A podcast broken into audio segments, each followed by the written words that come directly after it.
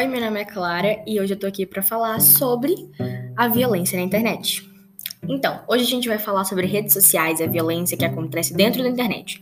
Todos nós sabemos de que como a internet pode ser perigosa e tóxica. E a cada erro de alguém, a pessoa muito provavelmente será massacrada, oprimida, sendo uma forma de correção. E na verdade, isso é uma forma de punimento, quando deveria ser uma ajuda para corrigir o erro, né? Pessoas devem ter cuidado com as redes sociais, principalmente em como e com quem elas utilizam. Então, nosso primeiro ponto de conversa será o hate. O hater é um termo usado na internet para definir pessoas que postam comentários de ódio ou crítica sem muito critério, ou pessoa que desagrada alguém, ou algo específico. Em tradução livre, o termo hater significa odiador. Muitos influenciadores não sabem como lidar com os haters, e uma das formas de lidar é ficar em silêncio. Receber uma ofensa é um verdadeiro teste de paciência e não retrucar é uma prova de sanidade. Mas, por mais seja difícil, é necessário manter a compostura.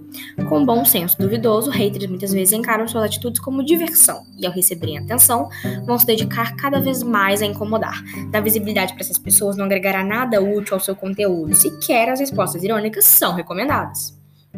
Haters é uma palavra de origem inglesa e que significa os que odeiam ou odiadores. É a tradução literal para a língua portuguesa. O termo hater é bastante utilizado na internet para classificar algumas pessoas que praticam uma espécie de cyberbullying, bullying cibernético ou violência na internet, como o próprio título já diz.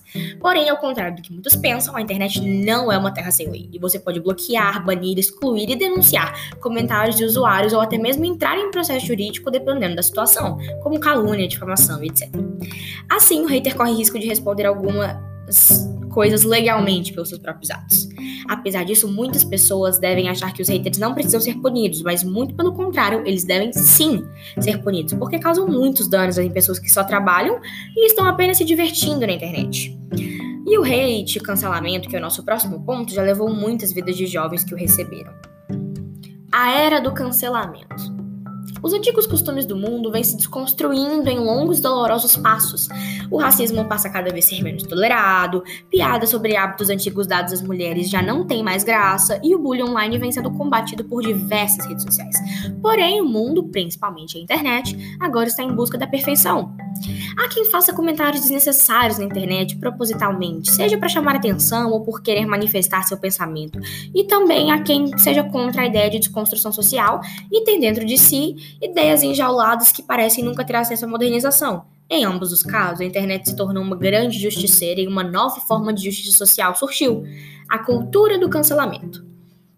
Cancelar uma pessoa virou uma prática usada por muitos usuários nas redes sociais nos últimos anos, e a cultura do cancelamento foi eleito como termo do ano em 2019 pelo dicionário McCary, que todos os anos seleciona palavras e expressões que mais caracterizam o comportamento de um ser humano. Mas como isso funciona na prática? Hoje, em redes sociais, como Twitter e Instagram, vemos diversos famosos ou influenciadores serem cancelados, ou seja, sendo excluídos da sociedade para determinada pessoa ou grupo, deixando de existir na vida delas e não permitindo que elas sigam suas vidas em paz, sem devida punição, sendo afastados, massacrados, oprimidos, etc., por uma simples ação. Pode ser algo grave? Pode, mas também deve ser conversado com paciência e respeito. E algumas vezes esse hate pode ser temporário, e outras vezes a pessoa cancelada precisa mudar, pelo menos exteriormente, para ser aceita novamente. Melhorar suas ações é um ponto, mas com respeito, como sempre. E o que significa a cultura do cancelamento? A cultura do cancelamento é uma forma moderna de ostracismo em que uma pessoa ou um grupo é expulsa de uma posição de influência ou fama devido a atitudes consideradas questionáveis, seja online, no mundo real ou em ambos. E o que a cultura do cancelamento causa? A cultura do cancelamento pode fazer parte dos fatores de risco para a saúde mental, e nesse sentido pode se tornar gatilho para o agravamento de transtornos mentais, desde ansiedade, depressão, pânico ou sem consumo de substâncias, entre outros aspectos, drogas ilícitas, drogas lícitas e bebidas alcoólicas. O que podemos fazer para evitar o cancelamento? Por mais simples que possa parecer, se atualize, se posicione e respeite o próximo.